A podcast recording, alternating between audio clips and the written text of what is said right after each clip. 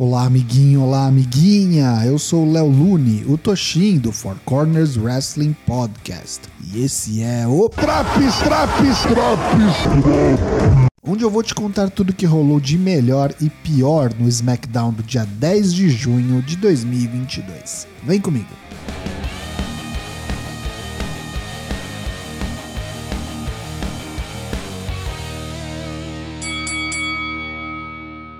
Luta 1: Drew McIntyre vs Sheamus, qualificatória para Money in the Bank Leather Match. Combate extremamente físico e pegado, bem equilibrado também, até o momento que Butch ameaça interferir e a distração permite Sheamus aplicar um White Noise em Drew no apron. A luta segue boa, como habitual nos encontros destes dois, e Drew toma a dianteira. Quando vai para o Claymore, Sheamus contra-golpeia com um Pumping Knee. Sheamus então vai para o Bro Kick e agora é Drew quem dá o troco, revertendo em um Power Bomb. Butch entra no ringue e toma um Claymore que o vira do avesso. A luta vai para fora do ringue e Sheamus e Drew se atacam com cadeiras de aço. É dupla desqualificação. Mas a briga continua mesmo após o fim da luta, e os europeus se engalfinham, indo parar em cima da mesa dos comentaristas. Após saírem no tapa durante todo o intervalo comercial, finalmente chegam os oficiais para tentar separá-los. ênfase no tentar. Sheamus sai pelo meio da plateia e fica encarando Drew para encerrar o segmento. Quem se qualificou? Os dois? Ninguém? Não faço ideia. Luta 2: Lacey Evans vs Aya Lee, qualificatória para Money in the Bank Leather Match.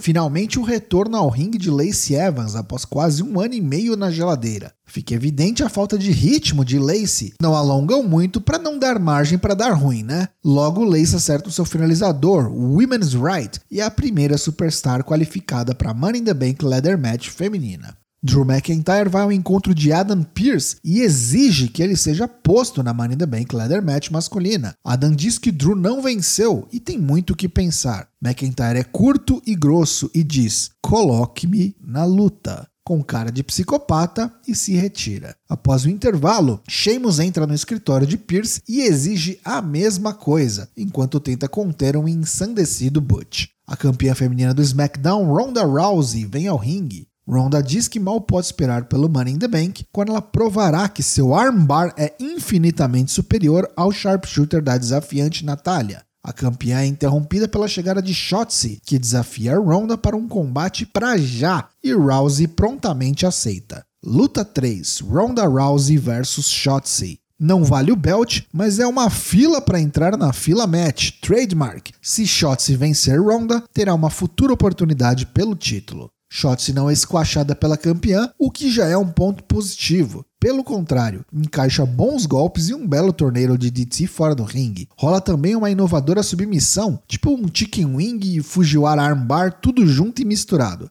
Ronda tá levando um cacete, essa é a verdade. A campeã então acorda depois de levar dois tapas na cara, e aí vemos a Ronda que estamos habituados. Sequência de strikes, Piper's Pitch e o armbar dão a vitória para Rousey por submissão. Durante a comemoração, Ronda é atacada pelas costas pela sua desafiante no Money in the Bank, Natália, que coloca a campeã no sharpshooter. Ludwig Kaiser está no palco e anuncia a chegada do Ring General. Luta 4: Gunther vs Ricochet pelo Intercontinental Championship. A máquina de shops destruidores versus um dos melhores sellers da indústria. Se você curte esse tipo de ignorância e não viu essa luta, veja. Gunther dá seu cartão de visita já nos momentos iniciais, botando o campeão no chão duas vezes nos dois primeiros golpes. Gunther domina e vai para o Powerbomb, seu finalizador, mas Ricochet reverte em um belo Sunset Flip Powerbomb que quase lhe rende a vitória. O gigante está desnorteado e toma uns chutes de Ricochet. A luta dá uma equilibrada, com o campeão conseguindo usar sua agilidade para escapar dos mortais golpes de Gunther, mas quando acerta, rapaz, é Lariat que parece que vai decapitar Ricochet. Ele se recupera momentaneamente e usa um shotgun dropkick, mas o desafiante Gunther dá no cell e responde com seu próprio dropkick avassalador. Emenda o Powerbomb que agora acerta e temos um novo campeão intercontinental.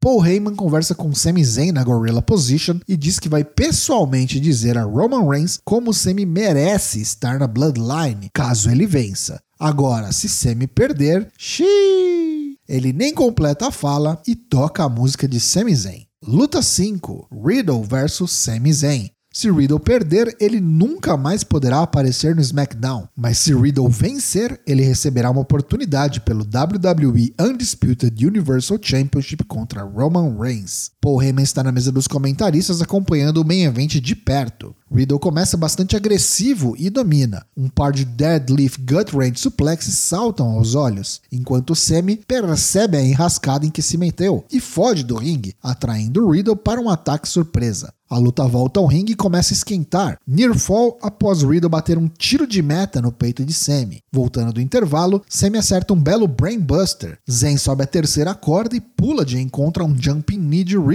A plateia vaia a plenos pulmões quando Sami aplica o Draping DDT, marca registrada de Randy Orton em Riddle. O Bro se enfurece e começa uma sequência ofensiva. Um belo floating bro da segunda corda para fora do ringue, depois um power slam do moveset de Orton e em seguida seu Dripping DDT também. Riddle soca o tablado em preparação para o RKO, mas é pego no ar por Sammy que transforma o golpe em um Blue Thunder Bomb. Coisa linda! Exploder suplex no corner e Sammy corre para o Hell of a Kick. Riddle corre também de encontro a Sammy e o intercepta com um RKO animal. Vitória out of nowhere de Riddle que tem um encontro marcado com Roman Reigns pelo título na semana que vem. Após a luta, os Usos atacam Riddle. Eles jogam o Number One Contender para fora e já comemoravam quando Riddle retorna armado com um Kendo Stick e é paulada nos gêmeos até quebrar o bambu e botar os campeões de duplas para correr junto com Sami Zayn. Fim de show. Pontos negativos desse SmackDown de 10 de junho de 2022. Apesar de bom combate, Drew vs Sheamus não ter uma definição foi sacanagem. Zaya Ali teve que jobar para Lacey Evans, que estava parada há mais de um ano. Que fase! Já os pontos positivos do programa. Bem resumidão, uma nítida evolução se compararmos ao programa anterior. Apesar do final zoado, Drew e Sheamus foi bem legal. A luta pelo IC Title também. E Riddle continua com justiça, ficando cada vez mais over. Esse SmackDown leva nota 6,5 de 10. E aí, tá curtindo os drops do SmackDown? Não perca também as edições do Raw, NXT 2.0, Dynamite e Rampage. O Four Corners tem lives todas as terças e quintas-feiras às 20 horas em twitch.tv/4cwp. Te vejo lá!